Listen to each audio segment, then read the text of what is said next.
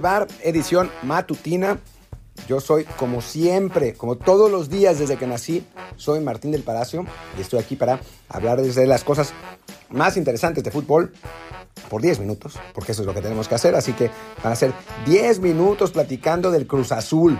¿Cómo la ven? No, no va a ser del Cruz Azul, aunque sí voy a tomar el partido de Cruz Azul como pretexto para platicar de lo que hay que hablar. Y va a ser de un tema del que he hablado un millón de veces, he escrito un millón de cosas desde hace 10 años, pero es que pues, la situación es lo que es, o sea, es medio, es medio eh, desesperante, no cambia.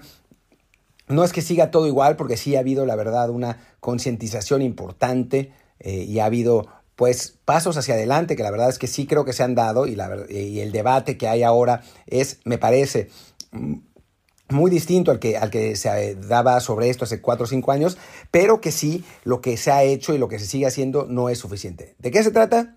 Se los voy a decir ahora mismo, pero antes, antes, recuerden que nos pueden escuchar en Google Podcasts, Apple Podcasts, Spotify, iBox, ya no me acuerdo cuáles más.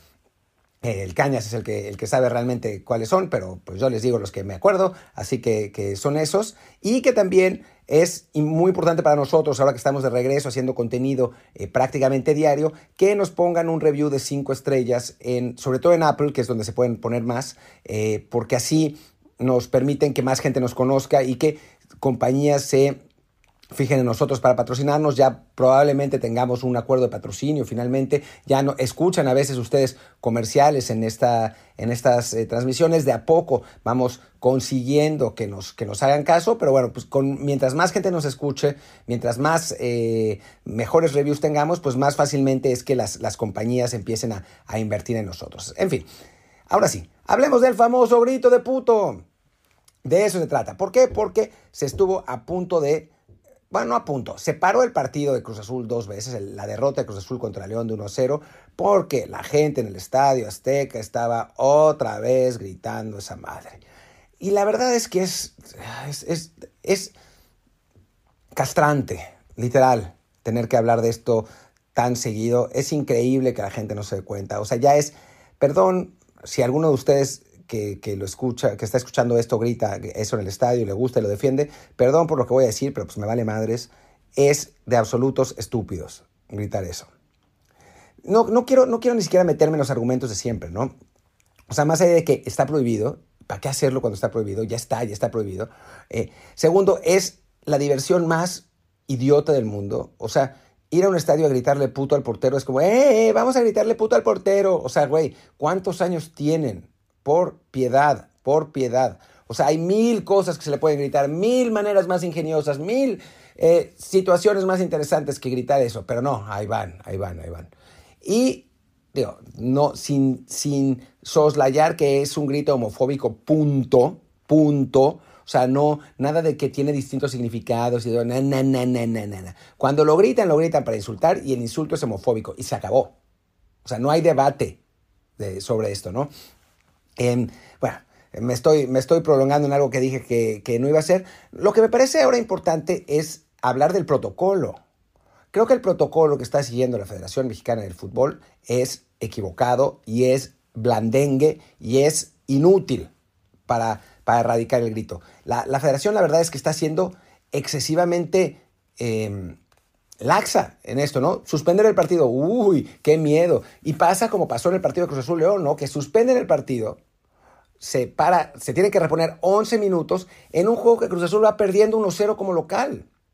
O sea, el grito de los aficionados locales lo que propició es que su equipo tenga más tiempo para empatar el marcador. Y no puede ser, no puede ser. O sea, lo, lo que tendría que pasar sería algo mucho más fuerte.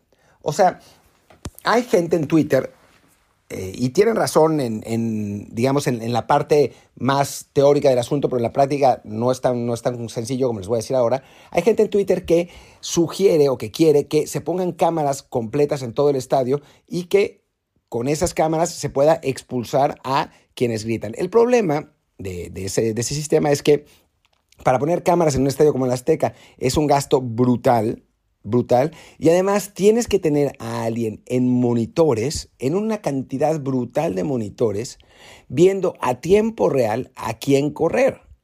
Está dificilísimo.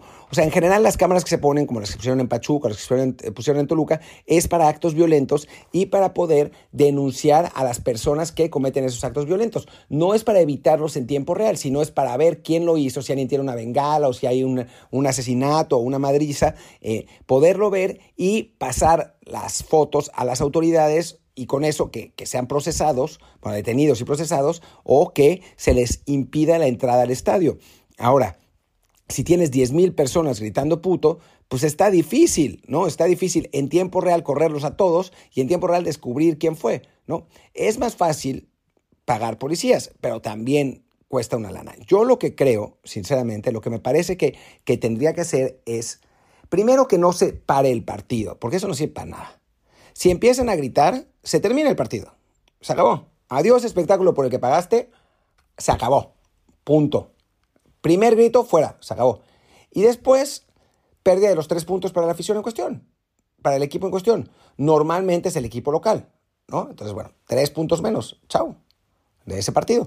Si por alguna razón es la porra visitante que quiere chingar a los, locales, tres puntos menos para el visitante. No es muy difícil hacer una investigación a posteriori. O sea, se puede definir en uno, uno o dos días después. Simplemente tres puntos menos. Se acabó el partido, se suspende el partido eh, ante el primer grito y tres puntos menos. Y a ver si no se callan así con eso. Y si hay reincidencia, suspensión del campeonato para esa gente. No para los aficionados, para el equipo. Gritas puto, el León ya no juega más partidos, los pierde todos por default. Le dije León por cualquier cosa, ¿eh? no, no quiero que, que piensen que el, que León lo haga. Así se acabó. Se acabó el grito porque los aficionados no van a ir contra su propio equipo. Y si van, pues se les va a acabar también el show. O sea, se va a acabar el partido y se van a quedar en el estadio sin juego. Adelante, ¿no? Porque además lo que está pasando ahora es que la gente lo usa para protestar contra el mal desempeño de su equipo. Es lo que pasó hoy con Cruz Azul. O sea, si Cruz Azul gana 3-0 el partido contra León, todos celebran, jajaja, jiji, y nada de gritos de puto. Pero como, como pasó lo que pasó y el, el Cruz Azul no jugó bien y perdió 1-0 contra León, pues la gente empezó a gritar por frustración. ¿No? Por frustración y por su, la, típica disquecarría mexicana y toda esa historia, ¿no? Pero, pero fue por eso. Y eso es lo que pasa en los partidos de la, de la selección, ¿no? O sea, cuando jugamos contra Honduras, que ganamos 3-0, cero gritos. Contra Canadá, en el último minuto, porque el partido era malísimo, grito. ¿No? Está, es como está funcionando así. Y obviamente no tiene nada que ver con los justicieros del Irapuato y la Federación y la corrupta FIFA que nos está matando a todos. Nah, lo gritan porque quieren gritar esa madre. Y porque son el peor tipo de aficionados que hay. Pero bueno, el caso es que el protocolo que está siguiendo la, la, FMF no está bien, no está bien. Y creo que por ahí tiene que, tiene que ser el cambio, ¿no? Sanciones fuertes. Y sí, por supuesto, yo creo tener mayor autoridad policial en esas zonas y, e intentar correr a la gente que lo hace. Digo, obviamente si son 10.000 va a ser difícil, pero si son 5 o 6, pues eh, para afuera. Y que se salgan del estadio y no vuelvan. Y se los fiche y no puedan volver a entrar. O sea, es más fácil en otros estadios más pequeños que en el Azteca, pero aún así se puede intentar en el Estadio Azteca. Y la verdad es que se grita en todas partes del país, ¿no? En Monterrey casi no, en CU no, em, pero en, en, el resto del país se grita cuando la, gente, cuando la gente está frustrada con su equipo. Entonces, pues creo que hay que tomar medidas drásticas, tanto dentro como fuera de la cancha, para poder erradicarlo. Porque, digo, ya nos está afectando un montón en eliminatorias. El partido contra Estados Unidos, por suerte, se juega con público, porque sin público hubiera sido un problema. Pero los otros dos, Costa Rica y Panamá, que no son partidos tan difíciles, pero de todas maneras, pues son juegos que, en los que la presión del público siempre fue importante en el Azteca. Hasta que empezaron a, a echársele eh, a darle la espalda a la selección, que es algo que yo no entiendo, ¿no? Es algo ridículo, porque además la selección ha calificado los últimos dos mundiales caminando, ¿no? Pero digo, el último mundial caminando y en este lleva un, trayecto muy bueno. Eh, yo no entiendo por qué ese, esa historia, pero bueno, el asunto es que la presión del público siempre fue importante en el Azteca y no tenerla en partidos como contra Costa Rica, que es un clásico de CONCACAF, y contra Estados Unidos, que bueno, sí va a haber, pero si no hubiera, que es el partido más importante que tenemos en esta eliminatoria, pues sí me parece un verdadero desperdicio. Así que hay que erradicar esta cosa de raíz y creo que la manera de erradicarlo de raíz es así, quitándole los puntos a, la, a los equipos involucrados,